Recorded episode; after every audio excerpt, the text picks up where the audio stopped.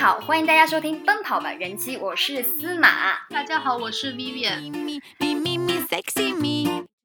对，今天好像不是 Echo 来录哦，因为 Echo 他这个礼拜去法国了，所以我们奔跑吧人气就找了一位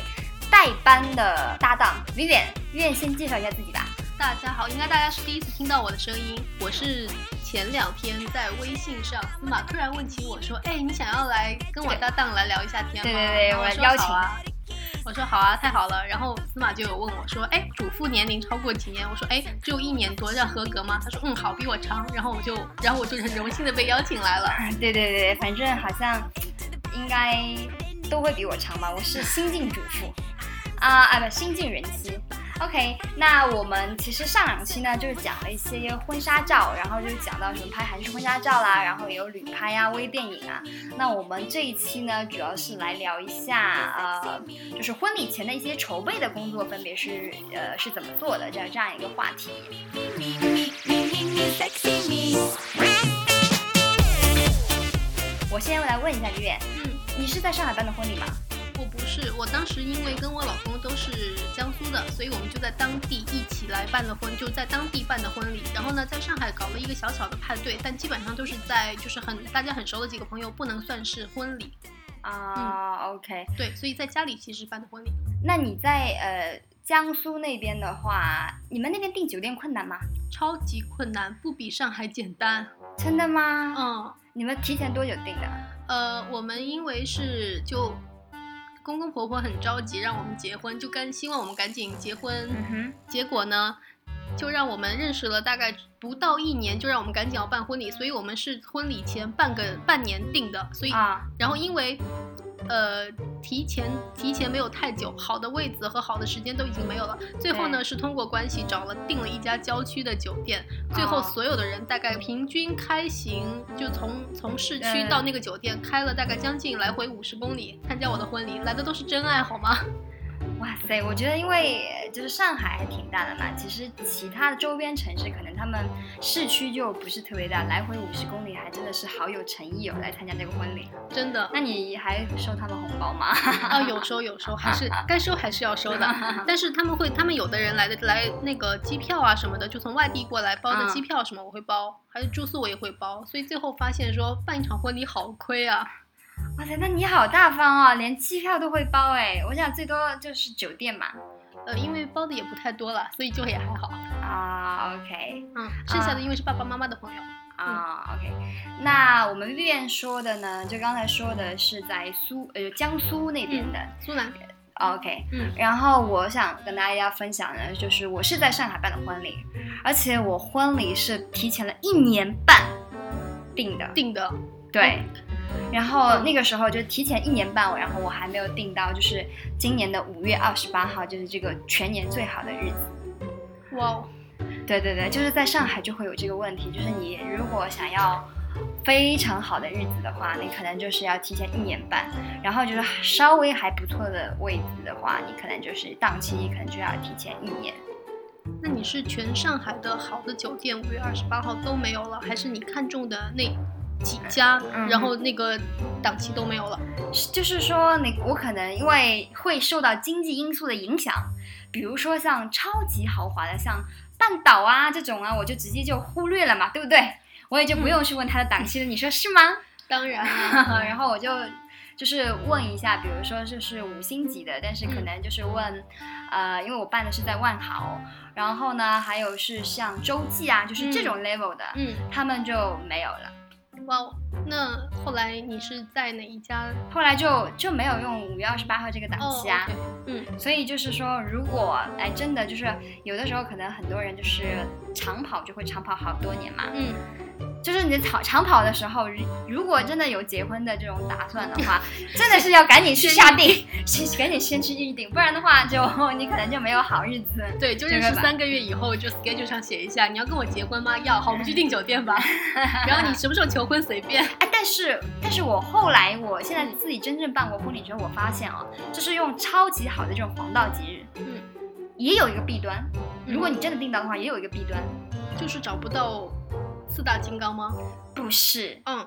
而是因为就是这个档期是非常好嘛，嗯，所以在这个档期里面，结婚的新人一定是全年最多的。就是说你，你发喜帖出去的话，可能要来参加你的婚礼的人，就可能就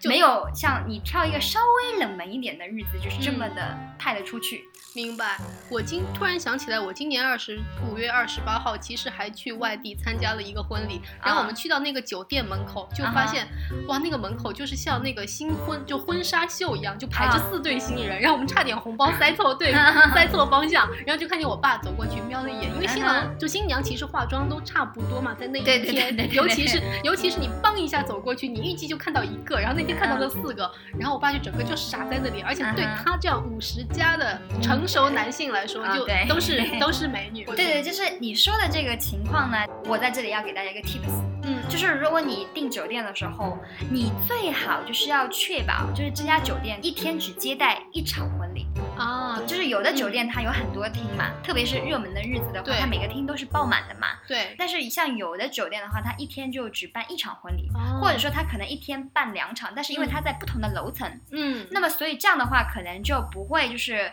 导致宾客可能是摸错了那个什 么宴会厅这种事情发生，对啊，就这给个要注意。对啊，我也还有听说过一个朋友，他是给错红包，但是去对了吃吃饭的地方，然后出来的时候呢，就嗯会看见有人在 say goodbye 嘛，然后发现是第三对，嗯然后就从。从头到尾都 confused，然后还特意打电话去跟新郎说：“哎，我有参加来，我有来参加你婚礼哦，你有没有看到我但是人家新娘新娘回去一点红包红包没有， 我就觉对得啊这个人好没品，来蹭酒席吃。？”对啊，这是我们朋友圈一个很大的笑话。 好吧，当然他也不是故意的，但是这个真的可能会发生这样的情况。嗯，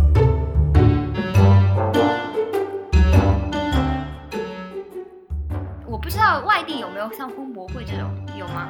呃，有是有，但因为当时我们着急订，其实也都没有来得及。当时就是现有手头的几个选择，挑了一个菜不错，环境也不错，然后还有档期的。啊哈，嗯，OK。像上海这边的话，其实，呃，订酒店我真的是推荐大家去婚博会订，嗯哼，因为就是婚博会的优惠真的非常多。像一般上海的订酒店的话，它都会要百分之十五的呃服务费嘛，嗯哼，我对不知道外地是不是这样，但是有上上海是不嗯是这个样子？而且这个服务费的话，基本上就是如果你是平常日子去跟他谈的话，很难谈掉。但是呢，如果你在婚博会上的话，他可能就会有一个减免，有的可能是百分之十五都没有了，然后也有可能就是可能可以给你减掉百分之十，然后只收你百分之五的手续呃服务费。然后像酒水啊，就是这种，因为你如果是自带酒水的话，呃，它它嗯就是是它是有畅饮的。嗯，然后这种畅饮的话，就是有的可能酒店它在婚博会上这个畅饮就送给你了，哦，还有就是你比如说每周要带白酒嘛，嗯，然后很多酒店是要开瓶费的，对。然后如果你在婚博会上的话，有的酒店它就不用开瓶费，开瓶费，对哇，这么棒，对。然后还有就是，嗯，呃，因为现在就是很多酒店它都会有合作的这种婚庆。嗯，然后呢，这种婚庆的话，如果比如说你不用他们指定婚，因为指定婚庆就会比较贵嘛，而且不好，对对，就是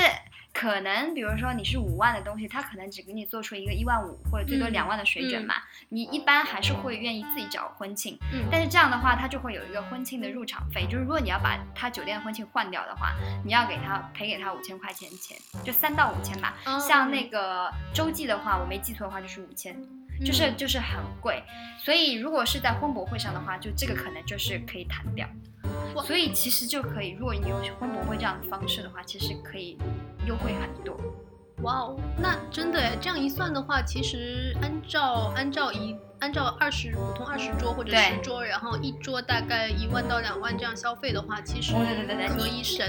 上上海其实还没有那么贵，一万到两万。其实上海呃加菜加酒啊，还有再加就上是你 spa 就这是些就是你嗯你这些不算，就是，OK 单单说酒席的话，上海现在呃就是可能就是一万，嗯就是一万应该算是中高档，嗯但是两万的话，这个真的是非常高档，可能就是一万五嗯就已经是很高，非常就高档就已经挺高档了。那吃得到帝王蟹 吗？我这个我不知道，因为我订的没有那么高档，你懂吗？ 所以我不知道能不能吃到。因为我也没有吃到过帝王蟹，所以想问一下，能吃到帝王蟹多少钱？最近好馋 啊！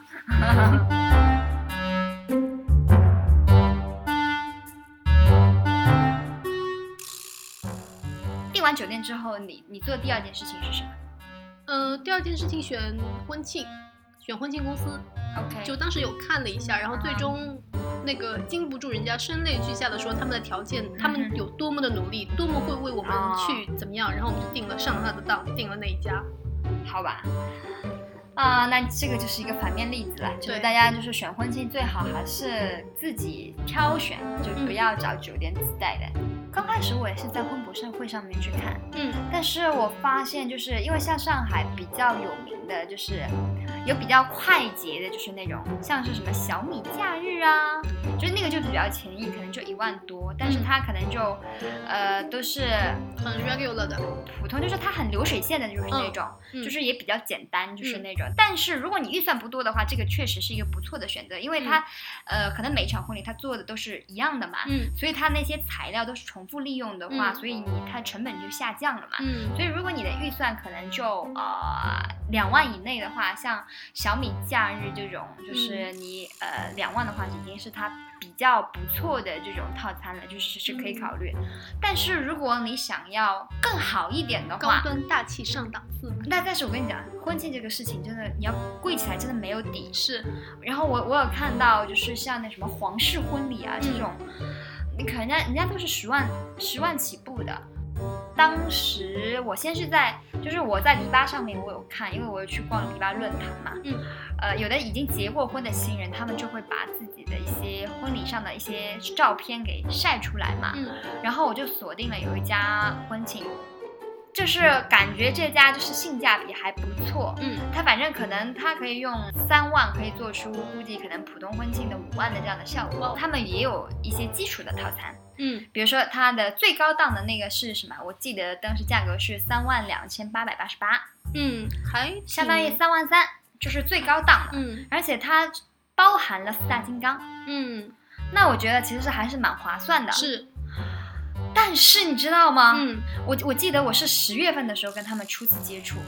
十二月份的时候跟他们去签合约，嗯就是那个定金三千块钱付给他们嘛。嗯然后我真正拿到方案，然后拿完方案，然后方案修改满意，然后谈实际的价格，嗯居然是在四月份，你知道吗？因为我婚礼是在六月初，嗯哼而且令我非常的觉得我感觉好像有点不妥的地方是，嗯我就说我就选这个三万两千八的套餐嘛，